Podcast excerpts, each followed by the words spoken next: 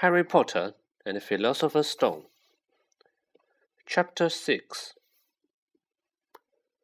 Around half past twelve, there was a great clattering outside in the corridor, and a smiling, dimpled woman slid back their door and said, Anything off the cart, dears? Harry, who hadn't had any breakfast, leapt to his feet, but Ron's ears went pink again and he muttered that he had brought sandwiches. Harry went out into the corridor. He had never had any money for candy with the Dursleys, and now that he had pockets rattling with gold and silver, he was ready to buy as many Mars bars as he could carry. But the woman didn't have Mars bars. What he did have were Bertie Bott's every flavor beans Drooble's best blowing gum, chocolate frogs, pumpkin pasties, cauldron cakes, licorice wands, and a number of other strange things Harry had never seen in his life. Not wanting to miss anything, he got some of everything and paid the woman eleven silver sickles and seven bronze Knuts. Ron stared as Harry brought it all back into the compartment and tipped it onto an empty seat. Hungry, are you? Starving, said Harry, taking a large bite out of a pumpkin pasty. Ron had taken out a lumping package and unwrapped it. There were four sandwiches inside. He pulled one of them apart and said, She always forgets I don't like corned beef.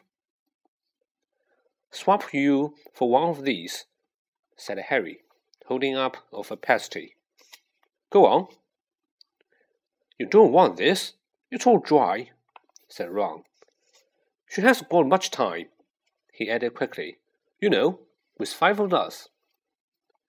Go on, have a pasty, said Harry, who had never had anything to share before, or indeed anyone to share it with. It was a nice feeling, sitting there with Ron, eating their way through all Harry's pasties, cakes, and candies. The sandwiches lay forgotten. What are these? Harry asked Ron, holding up a pack of chocolate frogs. They are not really frogs, are they? He was starting to feel that nothing would surprise him.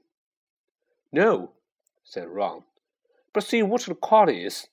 I'm missing Agrippa. What? Oh, of course, you wouldn't know. Chocolate frogs have cards inside them, you know, to collect. Famous witches and wizards. I've got about 500, but I haven't, got Agrippa or Ptolemy. Harry unwrapped his chocolate frog and picked up the card. It showed a man's face. He wore half moon glasses and a long, crooked nose, and flowing silver hair, beard, and mustache. Underneath the picture was the name Albus Dumbledore. So this is Dumbledore, said Harry. Don't tell me you've never heard of Dumbledore, said Ron. Can I have a frog? I might get Agrippa, thanks. Harry turned over his card and read Albus Dumbledore, currently headmaster of Hogwarts. Considered by many the greatest wizard of modern times, Dumbledore is particularly famous for his defeat of the dark wizard Grindelwald in 1945, for the discovery of the twelve uses of dragon's blood, and his work on alchemy with his partner, Nicholas Flamel. Professor Dumbledore enjoys chamber music and ten-pin bowling. Harry turned the card back over and saw to his astonishment that Dumbledore's face had disappeared. He's gone. Well, you can't expect him to hang around all day, said Ron. He'll be back. No, I've got Morgana again, and I've got about six of her. Do you want it? You can start collecting. Ron's eyes strayed to the pile of chocolate frogs waiting to be unwrapped. Help yourself, said Harry. But in, you know, the muggle world, people just stay put in photos. Do they? What? They don't move at all? Ron sounded amazed. Weird. Harry stared as Dumbledore settled back into the picture on his card and gave him a small smile. Ron was more interested in eating the frogs than looking at the famous witches and wizards card, but Harry couldn't keep his eyes off them.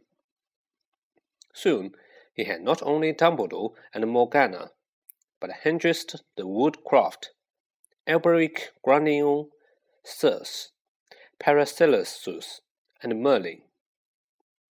He finally tore his eyes away from the Judas Cliodna who was scratching her nose to open the bag of Bertie Bott's every flavor beans. You want to be careful with those, Ron warned Harry. When they say every flavor, they mean every flavor. You know, you get all the ordinary ones like chocolate and peppermint and marmalade, but then you can get spinach and liver and tripe. George reckons he had a boga flavored once more. Ron picked up a green bean, looked at it carefully, and bit into a corner. Ugh!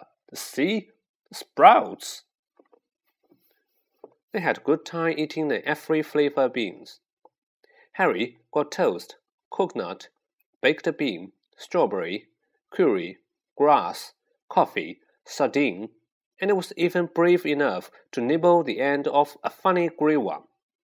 Ron wouldn't touch, which turned out to be pepper. The countryside now flying past the window was becoming wider.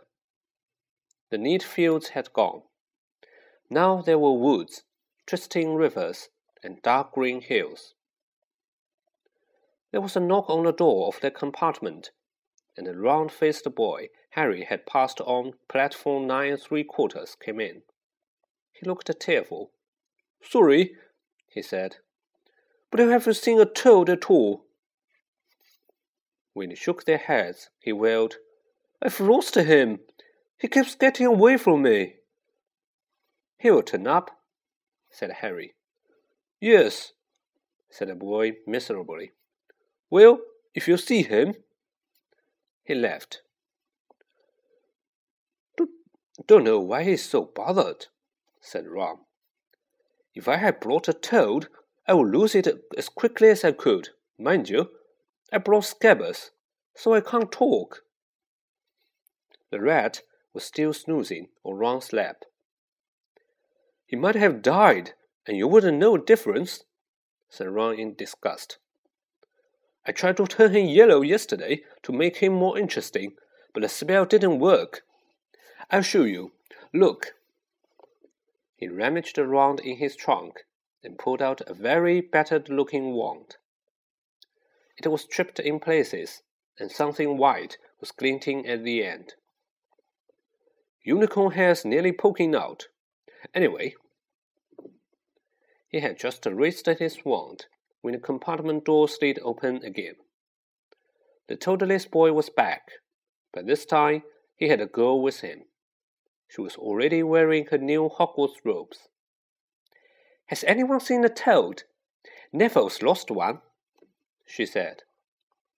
She had a bossy sort of voice, lots of bushy brown hair, and rather large front teeth. We've already told him we haven't seen it, said Ron. But the girl wasn't listening. She was looking at the wand in his hand. Oh, are you doing magic? Let's see, then. She sat down. Ron looked taken back. Uh, all right. He cleared his throat. Sunshine, daisy, butter, mellow, turn this stupid fat rat yellow. He waved his wand, but nothing happened. Scabbers stayed grey and fast asleep. Are you sure that's a real spell? said the girl. Well, it's not very good, isn't it? I've tried a few simple spells just for practice, and it's all worked for me. Nobody in my family is magic at all. It was ever such a surprise when I got my letter. But I was ever so pleased, of course. I mean, it's the very best school of witchcraft there is. I've heard. I've learned all our course books by heart, of course. I just hope it will be enough. I'm Hermione Granger, by the way. Who are you? She said all this very fast. Harry looked at Ron and was relieved to see by his stunned face that he hadn't learned all the course books by heart either. And Ron Weasley, Ron muttered. Harry Potter, said Harry. Are you really? said Hermione. I know all about you, of course. I got a few extra books for background reading, and you are in Modern Magical History and the Rise and Fall of the Dark Arts and the Great Wizarding Events of the 20th Century. Am I? said Harry, feeling dazed. My goodness, didn't you know? I would have found out everything I could if it was me, said Hermione.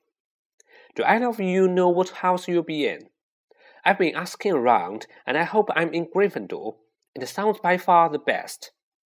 I hear Dumbledore himself was in it, in it.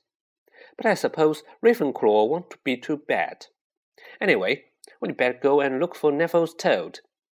You two had better change, you know. I expect we'll be there soon. And she left, taking the toadless boy with her. Whatever house I'm in, I hope she's not in it, said Ron. He threw his wand back into his trunk. Stupid spell! George gave it to me, but he knew it was a joke. What house are your brothers in? asked Harry. Gryffindor, said Ron. Gloom seemed to be settling on him again. Mom and Dad were in it too. I don't know what they will say if I'm not. I don't suppose Ravenclaw would be too bad, but imagine if they put me in Slytherin. That's the house Val. I mean, you knew who was in. Yeah, said Ron. He flopped back into his seat, looking depressed. You know, I think the Angel Scabbers' whiskers are a bit lighter, said Harry, trying to take Ron's mind off houses. So, what do your eldest brothers do now that they have left anyway? Harry was wondering what a wizard did once he had finished school. Charlie is in Romania studying dragons, and Bill's in Africa doing something for Gringotts, said Ron. Did you hear about Gringotts? It's been all over the Daily Prophet, but I don't suppose you get that with the Muggles. Someone tried to rob a high security vault. Harry stared. Really? What happened to them? Nothing. That's why it's such big news. They haven't been caught. My dad says it must have been a powerful dark wizard to get round Gringotts, but I don't think they took anything. That's was odd. Of course, everyone gets scared when something like this happens in case you know who's behind it. Harry turned this news over in his mind. He was starting to get a prickle of fear every time you know who was mentioned. He supposed this was all part of entering the magical world, but it had been a lot more comfortable seeing Voldemort without worrying. What's your Quidditch team? Ron asked. Uh, I don't know any, Harry confessed. What? Ron looked dumbfounded. Oh, you wait, it's the best game in the world. And he was off, explaining all about the four balls and the positions of seven players, describing famous games he had been to with he had been to with his brothers, and the broomstick he would like to get if he had the money. He was just taking Harry through the final points of the game when the compartment door stayed open yet again. But it wasn't Neville, the toadless boy, or Hermione Granger this time. Three boys entered, and Harry recognized the middle one at once. It was the pale boy from Madame Malkin's robe shop. He was looking at Harry with a lot more interest than he had shown back in the Diagon Alley. Is it true? he said. They are saying all down the train that Harry Potter is in this compartment. So is you, isn't it? Yes, said Harry. He was looking at the other boys. Both of them were thick set and looked extremely mean. Standing on either side of the pale boy, they looked like bodyguards. Oh, this is Crabbe and this is Goyle, said the pale boy carelessly, noticing where Harry was looking. And my name is Malfoy, Draco Malfoy. Ron gave a slight cough.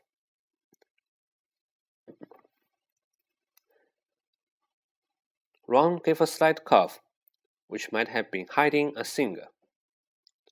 Draco Malfoy looked at him. Think my name's funny, do you? No need to ask who you are. My father told me all the Weasleys have red hair, freckles, and more children than they can afford. He turned back to Harry. You soon find out some wizarding families are much better than others, Potter. You don't want to go making friends with the wrong sort. I can help you there. He held out his hand to shake Harry's, but Harry didn't take it. I think I can tell who the wrong sort are for myself. Thanks, he said coolly. Draco Malfoy didn't go red. The pink tinge appeared in his pale cheeks. I would be careful if I were you, Potter, he said slowly.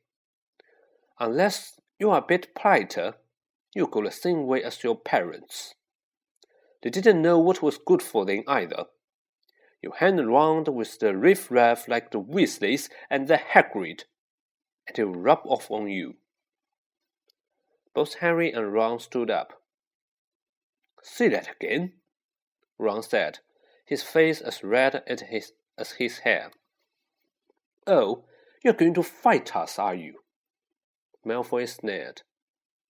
Unless you get out now, said Harry, more briefly than he felt, because Crabbe and Goyle were a lot bigger than him or Ron. But we don't feel like leaving, do we, boys? We've eaten all our food, and you still seem to have some. Goyle reached toward the chocolate frogs next to Ron. Ron leaped forward, but before he had so much as touched Goyle, Goyle let out a horrible yell. Scabbers the rat was handing over his finger. Sharp little teeth sunk deep into Goyle's knuckle. Crabbe and Malfoy backed away as Goyle swung Scabbers round and round, howling. And when Scabbers finally flew off and hit the window, all three of them disappeared at once. Perhaps they thought there were more rats lurking among the sweets. Or perhaps they had heard footsteps, because a second later Hermione Granger had come in. What has been going on? she said, looking at the sweets all over the floor and Ron picking up Scabbers by his tail. I think he's been knocked out, Ron said to Harry. He looked closer at Scabbers. No, I don't believe it. He's gone back to sleep. And so he had. You've met Malfoy before. Harry explained about their meeting in Diagon Alley. I've heard of his family, said Ron darkly. They were some of the first to come back to our side after you know who disappeared. Said they had been bewitched my dad doesn't believe it. He says Malfoy's father didn't need an excuse to go over to the dark side. He turned to Hermione. Can we help you with something? You'd better hurry up and put your robes on. I've just been up to the front to ask the conductor, and he says we're nearly there. You haven't been fighting, have you? You'll be in trouble before we even get there. Scabbers have been fighting, not us, said Ron. Scowling at her. Would you mind leaving while we change? All right. I only came in here because people outside are behaving very childishly, racing up and down the corridors, said Hermione in a sniffly voice. And you've got dirt on your nose, by the way. Did you know? Ron glared at her as she left. Harry peered out of the window. It was getting dark. He could see mountains and forests under a deep purple sky. The train did seem to be slowing down. He and Ron took off their jackets and pulled out their long black robes. Ron's were a bit short for him. You could see his sneakers underneath them. A voice echoed through the train. We'll be reaching Hogwarts in five minutes' time. Please leave your luggage on the train. It will be taken to the school separately. Harry's stomach lurched with nerves, and Ron, he saw, looked pale under his freckles. They crammed their pockets with the last of the sweets and joined the crowd through in the corridor. The train slowed right down and finally stopped. People pushed their way toward the door and out onto a tiny, dark platform. Harry shivered in the cold night air. Then a lamp came hopping over the heads of the students, and Harry heard a familiar voice. First years? First years over here. All right there, Harry. Hagrid's big hairy face beamed over the sea of beds. Come on, follow me. Any more first years? Mind your step now. First years, follow me. Slipping and stumbling, they followed Hagrid down what seemed to be a steep, narrow path. It was so dark on either side of them that Harry thought there must be thick trees there. Nobody spoke much. Neville, the boy who kept losing his toad, sniffled once or twice. You get your first sight of Hogwarts in a second. Hagrid called over his shoulder. Just round this bend here. There was a loud wow. The narrow path had opened suddenly onto the edge of Great Black Lake. Perched atop a high mountain on the other side, its windows sparkling in the starry sky, was a vast castle with many turrets and towers. Normally four to a boat, Hagrid called, pointing to a fleet of little boats sitting in the water by the shore. Harry and Ron were followed into their boat by Neville and Hermione. Everyone in? shouted Hagrid, who had a boat to himself. Right then, forward! And the fleet of the little boats moved off all at once, gliding across the lake, which was as smooth as glass. Everyone was silent staring up at the great castle overhead. It towered over them as they sailed nearer and nearer to the cliff on which it stood. Heads down! yelled Hagrid as the first boats reached the cliff. They all bent their heads, and the little boats carried them through a curtain of ivy that hid a wide opening in the cliff face. They were carried along a dark tunnel which seemed to be taking them right underneath the castle, until they reached a kind of underground harbor, where they climbed out onto rocks and pebbles. Oi, you there! Is this your toad? said Hagrid, who was shaking the boats as people climbed out of them. Trevor! cried Neville blissfully, holding out his hands. Then they clambered up a passageway in the rock after Hagrid's lamp, coming out at last onto smooth, damp grass right in the shadow of the castle. They walked up a flight of stone steps and crowded around the huge oak front door. Everyone here? You there? Still got your toad? Hagrid raised a gigantic fist and knocked three times on the castle door.